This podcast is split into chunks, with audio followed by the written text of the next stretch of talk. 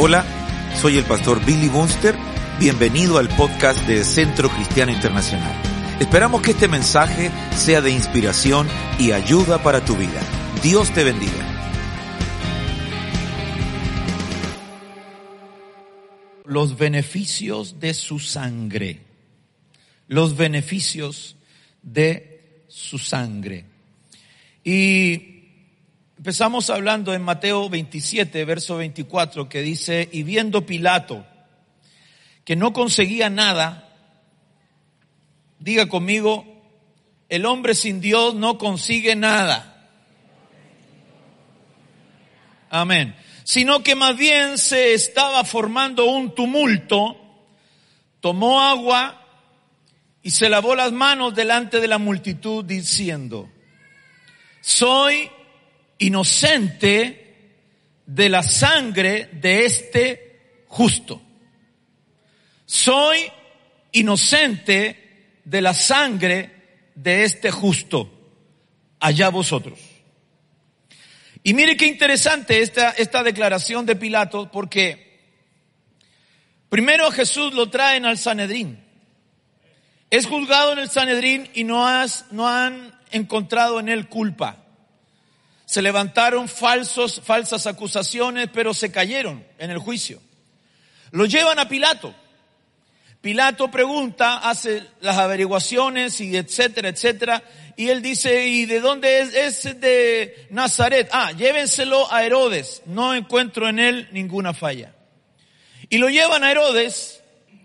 Lo llevan, al, lo, lo, lo, llevan a Herodes y Herodes se empieza a burlar y no lo encuentra, no lo encuentra y no quiere tener problemas con Roma, bueno, lo manda de vuelta a Pilato. Y Pilato lo vuelve a recibir y dice, ¿qué pasó? No, dice Herodes que no es su, su, tema y que no aquí y allá. Bueno, el tema es que lo traen de vuelta y en cuatro ocasiones, cuatro ocasiones, en cuatro tribunales, es hallado inocente. Y a Jesús lo crucifican por ser inocente. Entonces es interesante lo que dice Pilato porque dice, soy inocente de la sangre de este justo. Ahora, ¿cuál es el problema? Es que no por el hecho de que tú digas, sí, es inocente, o sí, es el Señor, o sí, es el Cristo, eso no te hace a ti reconocer la sangre de Cristo.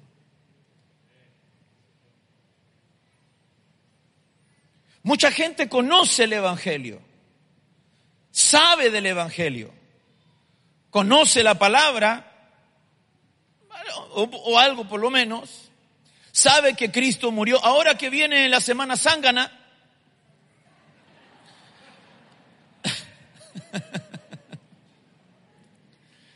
Porque como que algunos se golpean el pecho, hermano, y hoy por mi culpa, por mi culpa, por mi culpa. Y, así van a la misa y, del gallo y la peregrinación y todo, y, cargan los, los ídolos y, qué sé yo, y, todo lo que usted sabe.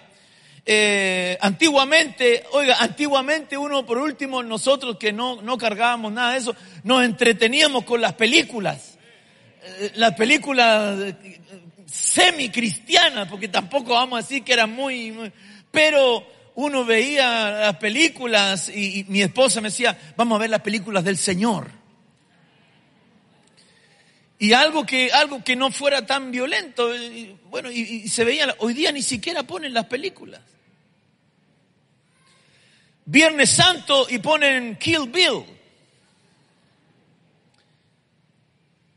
Entre paréntesis, hermanos, entre paréntesis, ¿qué día el Señor resucita?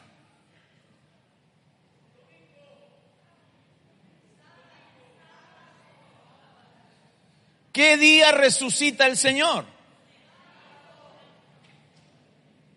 El pueblo está dividido. ¿Cuántos días tenía que estar Jesús con la señal de Jonás, que eran tres días y tres noches? Ya se lo dije. ¿De qué caballo, de qué color era el caballo blanco de Napoleón? Ya. ¿Cuántos días eran? ¿A qué hora muere Jesús? A las seis de la tarde. Amén. Seis de la tarde. Empezaba la noche. Recuerde que el día es de 6 de la mañana a 6 de la tarde, de 6 de la tarde a 6 de la noche. Ok. Si tenía que cumplirse la señal de Jonás, tres días con sus tres noches, si Jesús muere a las 6, ¿de, ¿de qué día? Viernes, ok, dice mi hermana viernes de viernes para las seis de la tarde del sábado, ¿cuántos, cuántos días tenemos? Un día. De sábado para domingo a las seis de la tarde, dos días. ¿Cuándo resucitó el Señor? Y de domingo para lunes, ¿cuántos días? Pero el Señor dice que el primer, el primer día de la semana, las mujeres fueron de madrugada a ver al Señor y la piedra ya estaba removida. Por lo tanto, Viernes Santo, Sábado Santo y Domingo Santo es una falacia católica. Porque el Señor no muere un viernes, sino que muere un miércoles de Pascua. Recuerde que Él dice que Él murió un día de Pascua. A lo que se le conoce como el gran Shabbat. Entonces Él muere el miércoles a las seis de la tarde. Jueves a las seis de la tarde, hermano de, ¿cuánto me dijo? ¿Cuánto sería? Un día. Muy bien, mijito. Muy bien. Un día. Muy bien. Estrellita para ti, papito. Al jueves, un día. Al viernes, ¿cuántos días? Muy bien, vamos bien, vamos bien. Dos días. Y para el sábado a las seis de la tarde, tres días.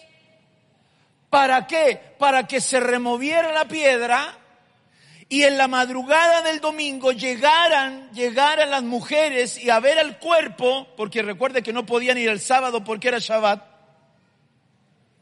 Entonces viene el Señor y se les presenta. Otros ponen, dice que estaban los ángeles. Y le dice, ¿por qué buscáis entre los, aleluya, ¿por qué buscáis entre los muertos al que vive? No está aquí, pues ha resucitado. ¿Cuántos dicen amén? Por lo tanto, es imposible que Jesús haya muerto un viernes. Si la Biblia dice que el primer día de la semana ya estaba resucitado, en la madrugada ya, ya no estaba allí. Interesante. Interesante. Cuando miramos nosotros, hermano, el poder de la sangre de Jesús, esa sangre derramada por nosotros, esa sangre derramada por usted, por mí, tenemos que empezar a mirar cuáles son los beneficios de, su sangre.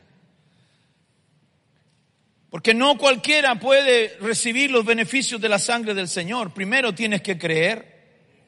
Segundo, tienes que confiar. Tienes que permanecer. Tienes que habitar, tienes que vivir bajo esa sombra, bajo ese abrigo.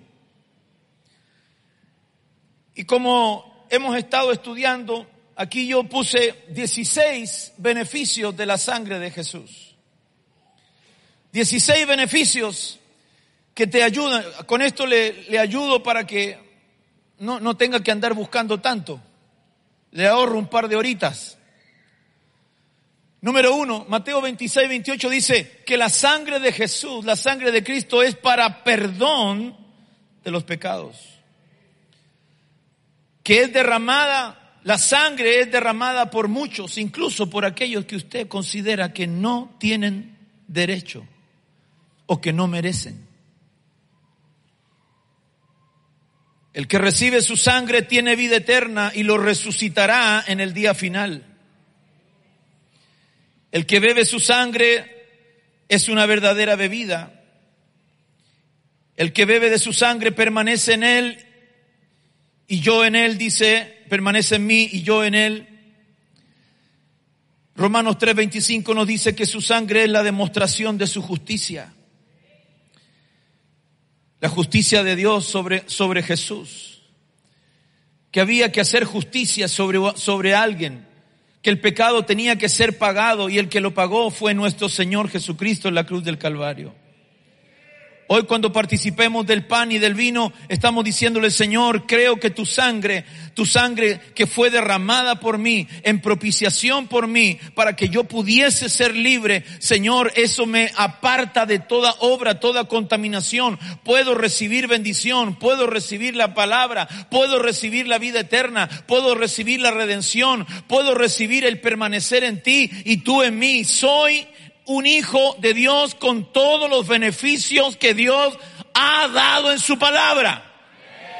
Diga conmigo, soy un hijo de Dios con todos los beneficios. Él es, hermano, la demostración de su justicia. Él cargó en él el pecado de todos nosotros mediante su sangre. Somos salvos de la ira de Dios mediante su sangre. Por su sangre en él tenemos redención. Por su sangre fuimos acercados a Él. Por su sangre Él hizo la paz entre el cielo y la tierra, entre lo celestial y entre lo terrenal. Por la sangre Él, anuló al que tenía el poder de la muerte y el Hades. ¿Cuánto dicen amén? La muerte ya no te puede tocar por causa de su sangre bendita. La muerte, hermano, puede quizás dormirte en esta tierra, pero jamás puede llevarte a una muerte eterna. Usted no va a morir jamás. Usted nunca morirá. Ay, pastor, me está diciendo que somos, somos inmortales. Claro que sí. En Cristo Jesús somos inmortales. En Cristo Jesús tenemos, vivimos una eternidad. Lo que vivimos aquí en esta tierra es pasajero, pero lo que vivimos en Él es para una eternidad gloriosa con Cristo Jesús. Dele palmas al Señor por eso.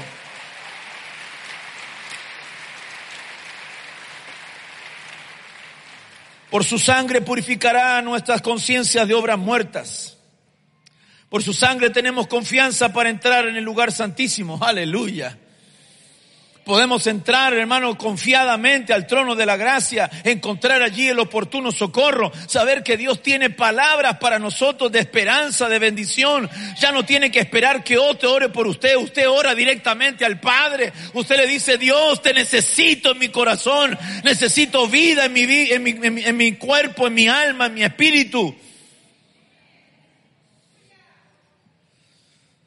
Mediante su sangre nos limpia de todo pecado mediante su sangre nos compró para Dios a toda gente de toda tribu, lengua, pueblo y nación.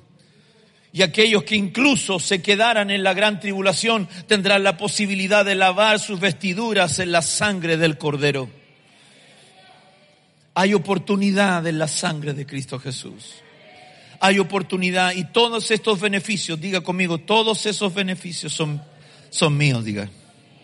Ahora bien, Hechos capítulo 5, verso 27 dice, cuando los trajeron, los pusieron ante el concilio y el sumo sacerdote, que era el mismo que interrogó Jesús, ¿va conmigo? ¿Va conmigo? Los mismos sacerdotes los interrogaron a ellos diciendo, os dimos órdenes estrictas de no continuar enseñando en este nombre y he aquí habéis llenado a Jerusalén con vuestras enseñanzas. Aleluya. Tenemos que enseñar y llenar nuestras ciudades con la enseñanza de Jesús. ¿Quién dijo amén aquí?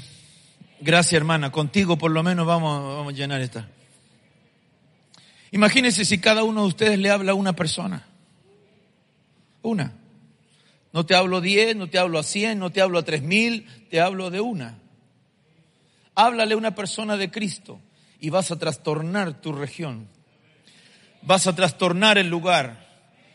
Cuando el Señor nos, nos, dio la posibilidad de comprar las radios, empezamos con una radio, luego compramos otras más, 16, 15 radios a, a, nivel nacional, un canal de televisión aquí en Santiago, redes sociales, por cable. Y yo decía, y me decían los hermanos, pastor, pero no tenemos iglesia en Punta Arenas. No, pero vamos a enviar un evangelista, le dije yo.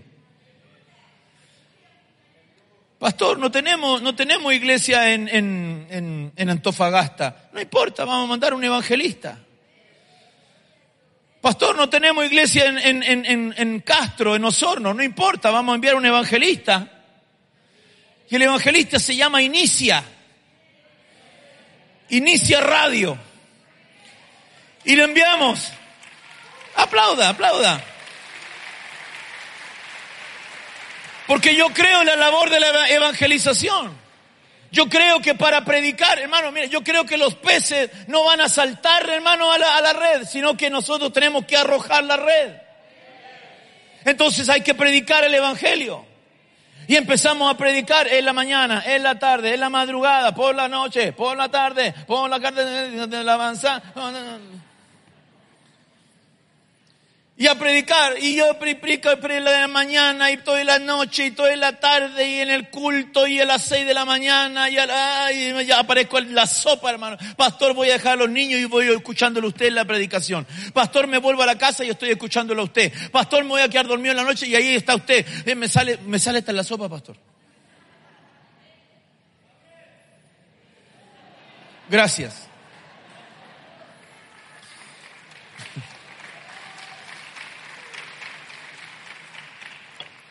Así que ahora estoy poniendo a otros también, para que lleguen el mismo testimonio. Y no teníamos iglesia en tal lugar, y ahora hay iglesia en Punta, en Punta Arenas. Claro. No había iglesia en Rancagua y ahora hay iglesia en Rancagua. Ah, o sea, ah, iglesia hay en Rancagua, perdón, no, eh, no hay iglesia en Punta Arenas. Hay iglesias en Punta Arenas, pero de la misión nuestra no habíamos podido enviar. Y la palabra del Señor dice, id y hacer discípulos. Y enseñamos. Y empezamos a llevar el Evangelio. ¿Por qué? Porque el poder de la sangre de Cristo hace que nosotros podamos trastornar ciudades. ¿Cuántos dicen amén? Cuando tú tienes un pueblo lleno del Espíritu Santo del Señor, cuando hay un pueblo que se llena de la gloria del Señor, ese pueblo puede trastornar comunas, ciudades, naciones. Dios puede, Dios puede cambiar, Dios puede utilizar a hombres sencillos. Hoy día en la mañana decía una, me, comentaba una hermana en estos días, pastor, fíjese que eh, yo iba a un lugar y, el pastor que, de, ese lugar me decía, no te vayas ahí donde Billy Bunster, porque ahí, ahí te van a echar, porque ahí solo van a veces uno. Y yo le digo, no, si a veces vienen más. A veces uno, a veces dos, a veces tres vienen, a veces, a veces mil. A veces no caben.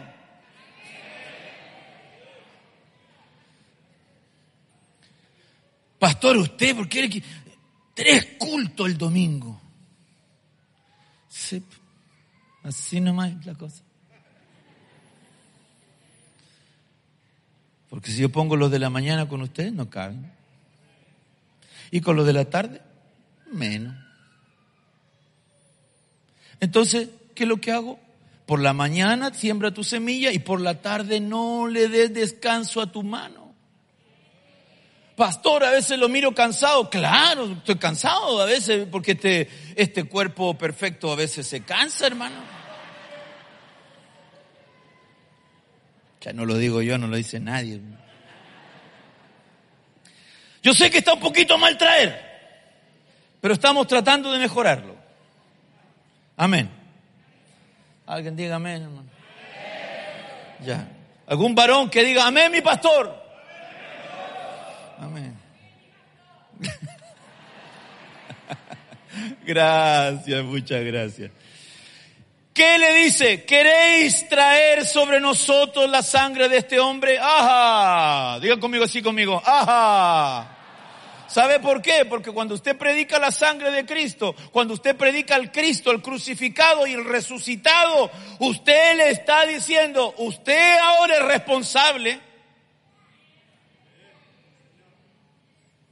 Ahora usted es responsable y usted debe decidir.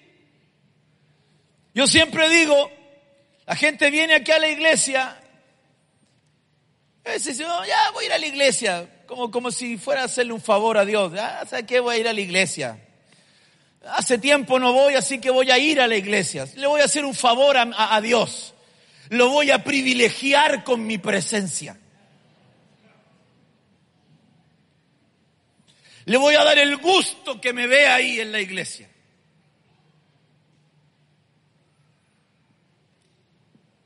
¿Cuántos chinitos quisieran adorar al Señor así como adora usted?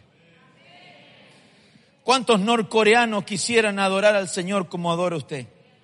¿Cuántos hermanos en Afganistán, hermano? ¿Cuántos hermanos en Turquía quisieran salir adelante a danzar como danzó usted aquí? Y a veces nos hacemos de rogar. Usted no. Usted es desordenadito, así bien. Hay que andarlo parando un poquito porque son... Yo los conozco.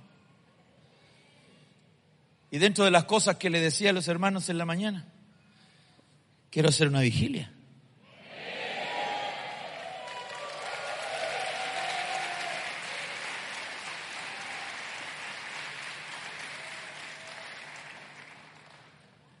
Yo me alegro que usted aplauda, pero ¿y dónde la hago? ¿Y quién se queda afuera?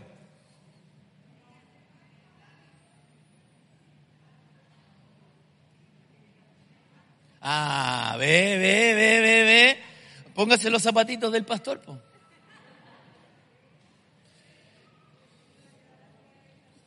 Señor me da la fuerza, ¿cierto? Amén. Pastor, el Señor te da la fuerza también. Tengo una palabra de Dios para ti.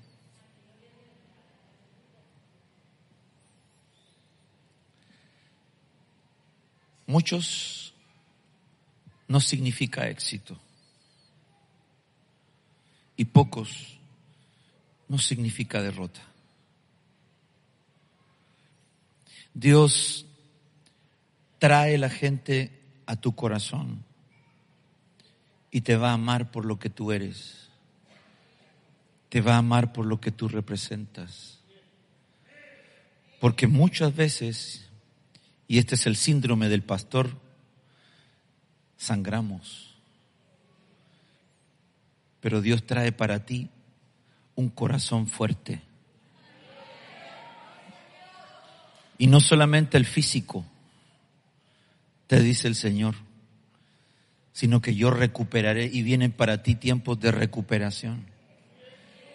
Tiempos de recuperación tiempos en que habías sentido debilidades, pero el Señor trae recuperación. Y te voy a reivindicar, dice el Señor, te voy a reivindicar entre los pares, entre los tuyos, porque estás en lugares de tinieblas, dice el Señor. Porque vives y tienes tu casa en ese lugar donde mora Satanás pero Dios te ha levantado como una estrella, Dios te ha levantado como un lucero y Dios te levanta como un faro en medio de ese lugar oscuro. Y la gente amará tu corazón porque verá un corazón tierno, un corazón lleno de paz. Tus brazos serán grandes y tus ramas serán bajas para que muchos puedan venir y recoger de los frutos que tú vas a tener para ellos. La gloria del Señor vendrá sobre tu vida. Tu mujer será como vid a los lados de tu casa, porque de ella saldrá gozo, dice el Señor. Porque yo me gozo cuando tú me adoras, dice el Señor. Yo me gozo cuando tú cantas, cuando tú adoras, cuando tú te pones delante de mí. La gloria del Señor tú atraes. La gente te va a ver a ti, va a traer gloria, va a traer presencia.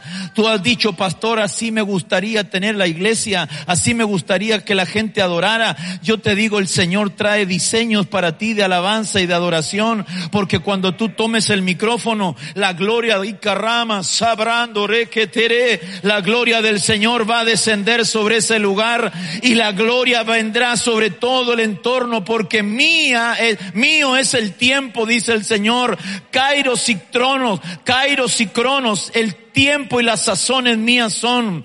Y yo los he traído, dice, para que se empapen de esa gloria maravillosa, dice el Señor. Amén.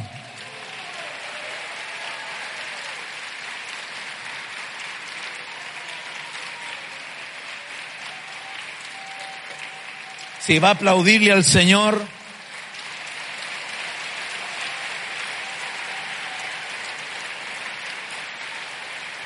¿Qué dice Pedro?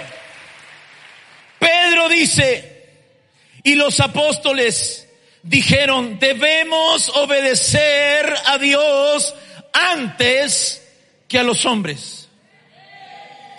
Debemos obedecer a Dios antes que a los hombres. Escúcheme bien. Vienen los días y ya están en que nuestro país tendremos que tomar los que estamos en la, los que estamos en, un altar, tomar la decisión si obedeceremos a Dios, obedeceremos a los hombres.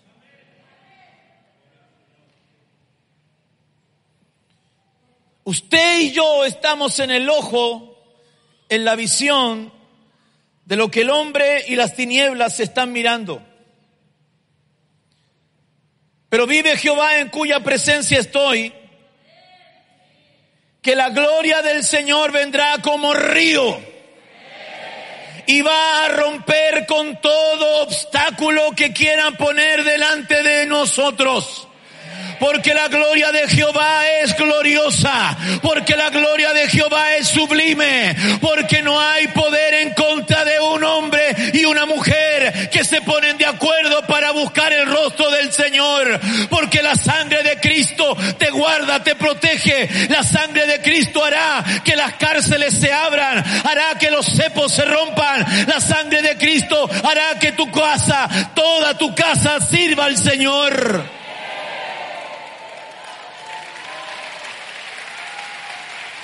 Rodéate de la sangre, revístete de la sangre. Ha sido rociada sobre tu vida, de manera que el que coma el pan o beba la copa del Señor indignamente será culpable del cuerpo y de la sangre del Señor. El conocer los beneficios nos lleva a obligaciones. Conocer los beneficios te lleva a obligaciones. No podemos comer el pan y el vino de manera indigna. Sino que decirle al Señor, Señor, yo te necesito. Que suba los hermanos de la alabanza. Hebreos 10, 28, cualquiera que viola la ley de Moisés muere sin misericordia por el testimonio de dos o tres testigos. ¿Cuánto mayor castigo pensáis que merecerá el que ha hollado bajo sus pies al Hijo de Dios? Ha tenido por inmunda la sangre del pacto por la cual fue santificado y ha ultrajado el Espíritu de gracia. Los beneficios traen condiciones. Los beneficios del Señor traen responsabilidad a cada uno de nosotros. Y esa responsabilidad, hermano, es que no puedo yo poner bajo mis pies el nombre del Señor o tener por inmunda esa sangre preciosa. Aleluya. Esa sangre de pacto. Y mediante esa sangre de pacto te santificaron, te apartaron Apocalipsis capítulo 7, verso 13 dice, y uno de los ancianos habló diciéndome, estos que están vestidos con vestiduras blancas, ¿quiénes son y de dónde han venido? Y yo le respondí, Señor mío, tú lo sabes. Y él me dijo, estos son los que vienen de la gran tribulación y han lavado sus vestiduras y las han emblanquecido en la sangre del cordero. Quiero decirle algo.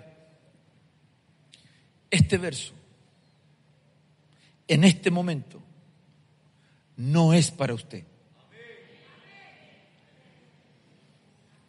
Porque lo que yo estoy tratando y junto a otros ministros de Dios es que usted se vaya en la parucía del Señor. Que usted se vaya en la venida del Señor secreta.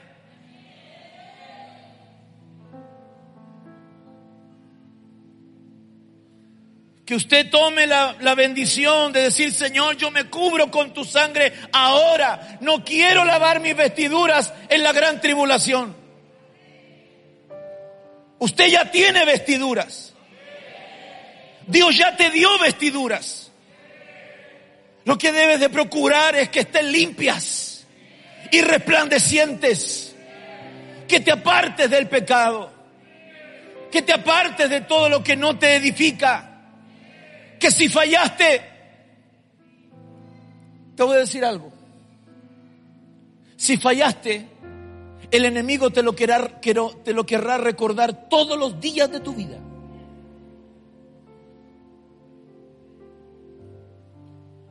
Porque es un miserable. En él no hay misericordia. Pero yo te quiero decir de parte del Señor, que si tú te humillaste delante del Señor, le pediste perdón a Dios, Él se olvidó de ese pecado. Y cuando tú le dices, Señor, pero yo fui tan mal y yo hice tanto daño, Él dice, no me acordaré de los pecados de tu juventud.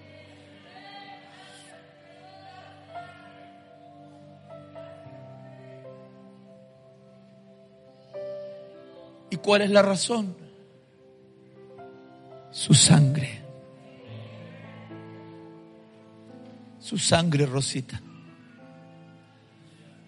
Su sangre. Su sangre, David. Cristian, su sangre. Roberto, su sangre.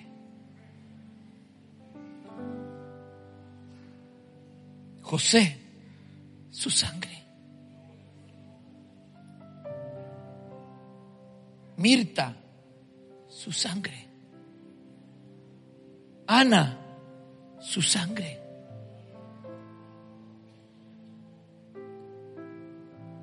Deja de recordar lo que el enemigo te quiere hacer recordar y bañate con esa sangre preciosa. ¿Te bautizaste? Amén. Te levantaron. Entonces te bautizaste en Cristo. Estás con Cristo juntamente crucificado. Si no te has bautizado todavía, tienes que bautizarte. ¿Cuántos no se han bautizado en agua? Levanten la mano los que no se han bautizado en agua. Levanten. Acabamos de bautizar la semana, esta semana. ¿Cuántos no se han bautizado? Levánteme su manito. Que estoy que los bautizo ahora. ¿El bautisterio está lleno? ¿Sí? Ya se acerca el invierno, así que vamos a tener que ponerle agüita, agüita caliente al, Mire, por hermano, agüita caliente.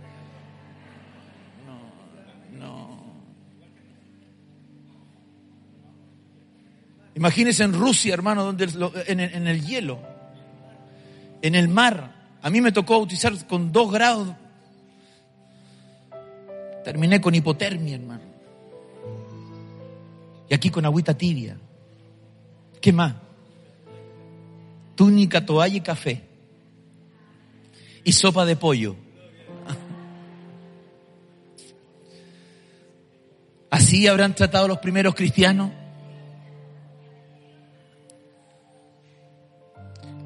Yo le dije a los hermanos de bautismo, yo creo lo más probable es que este, a partir del, de que ya llevamos ya un tiempo, todos los meses vamos a estar bautizando. Todos los meses.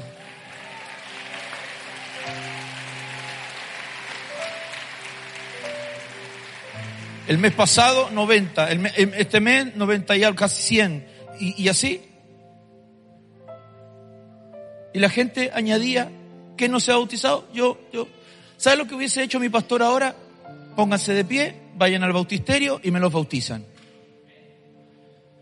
Porque es urgente. Es urgente. No es, no es un rito del, de, ah, yo me bauticé por lo evangélico. Yo no, fíjese, yo no me bauticé por lo evangélico. Y yo no bautizo por los evangélicos. Yo bautizo en el nombre del Padre, del Hijo, del Espíritu Santo. Bautizo en el nombre de Cristo Jesús para que sean llenos del Espíritu de Dios. Varios hermanos cuando salieron del agua, hermano, en este último bautismo, fueron llenos del Espíritu Santo y los bautizamos en agua y el Señor los bautizó en lenguas.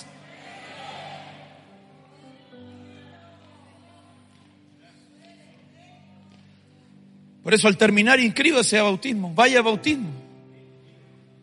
Aquí no hay, no hay, no hay impedimento.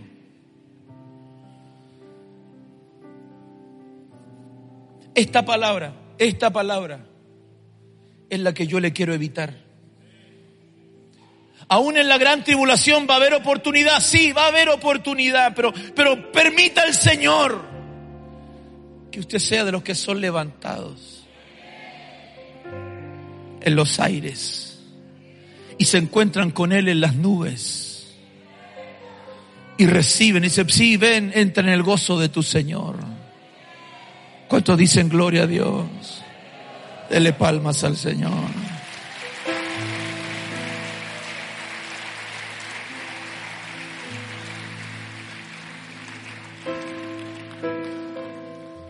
Los sacerdotes, los escribas, Mateo 27, 25 dice, y respondiendo todo el pueblo dijo, caiga su sangre sobre nosotros y sobre nuestros hijos. Entonces le soltó a Barrabás, pero a Jesús, después de hacerle azotar, le entregó para que fuera crucificado.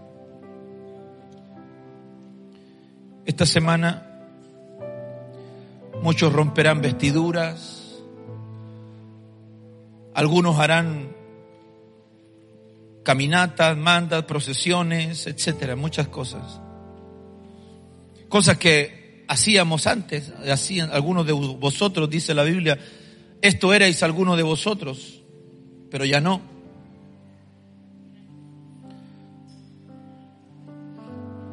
Pero ¿qué dice, qué dice el, pueblo? ¿A quién le suelto? ¿A Jesús o a Barrabás? A Barrabás. ¿Y qué hago con Jesús si yo lo encuentro que es, justo? Que no hay ningún pecado en él. Crucifícalo. Crucifícalo.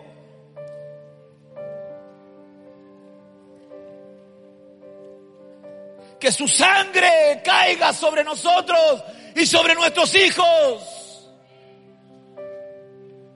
No sabía lo que estaban diciendo. La sangre nunca se ha apartado del pueblo de Israel, nunca.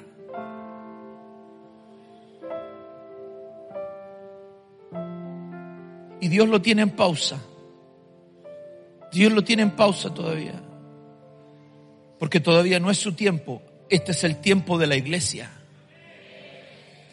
Y dice la Biblia, hasta el tiempo de los gentiles, cuando los gentiles, cuando la iglesia sea, cuando la amada del Señor sea arrebatada. Dios quita la pausa sobre Israel y entonces viene y se presenta a ellos. Y le dirán, esas heridas, ¿dónde te las hicieron? Y él dirá, estas heridas en la casa de mis amigos. Escúchame esto y con esto termino. Jesús pudiese haber borrado las cicatrices de sus manos. ¿Podría?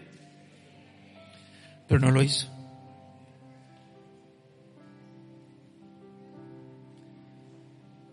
Tomás dijo, si yo no pongo mi dedo, si yo no palpo sus manos y pongo mi, mi dedo en su, en su costado, yo no creo. Y Jesús se deja las heridas para salvar a uno.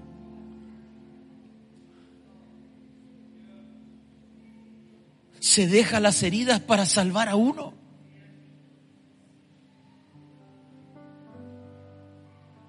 Él salió a tu encuentro.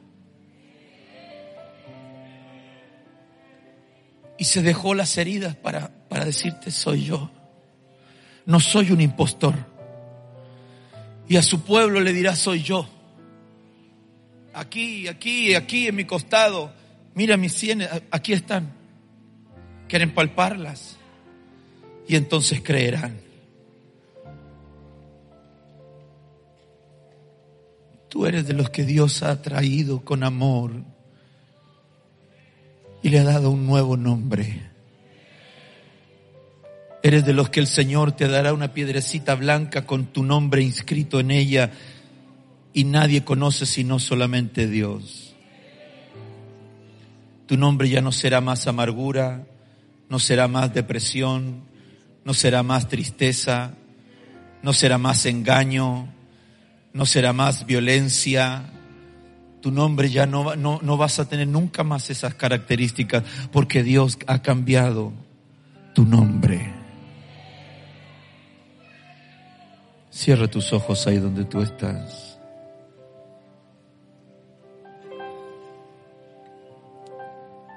Oh Espíritu Santo,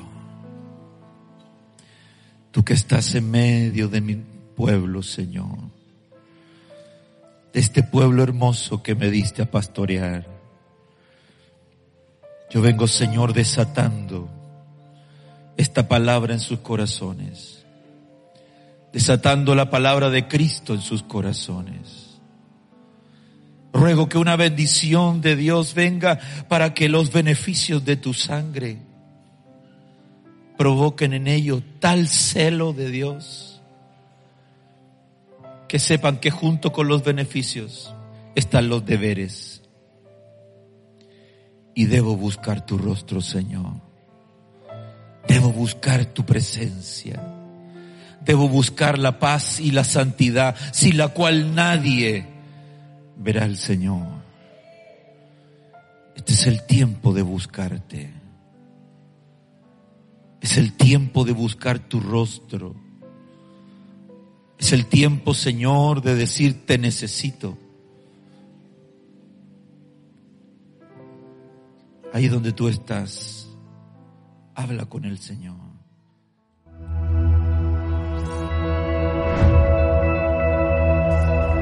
Tú y yo somos iglesia. Donde Cristo es nuestro centro, la Biblia es nuestra luz, la gente es nuestro enfoque y la adoración nuestra pasión. Encomendado a Dios y a la palabra de su Permita que Dios sea tu ayuda. Señor. La familia es nuestro diseño, la fe nuestra respuesta, la generosidad nuestra norma y servir es nuestro privilegio. Centro Cristiano Internacional, un lugar donde creemos en nuevos comienzos.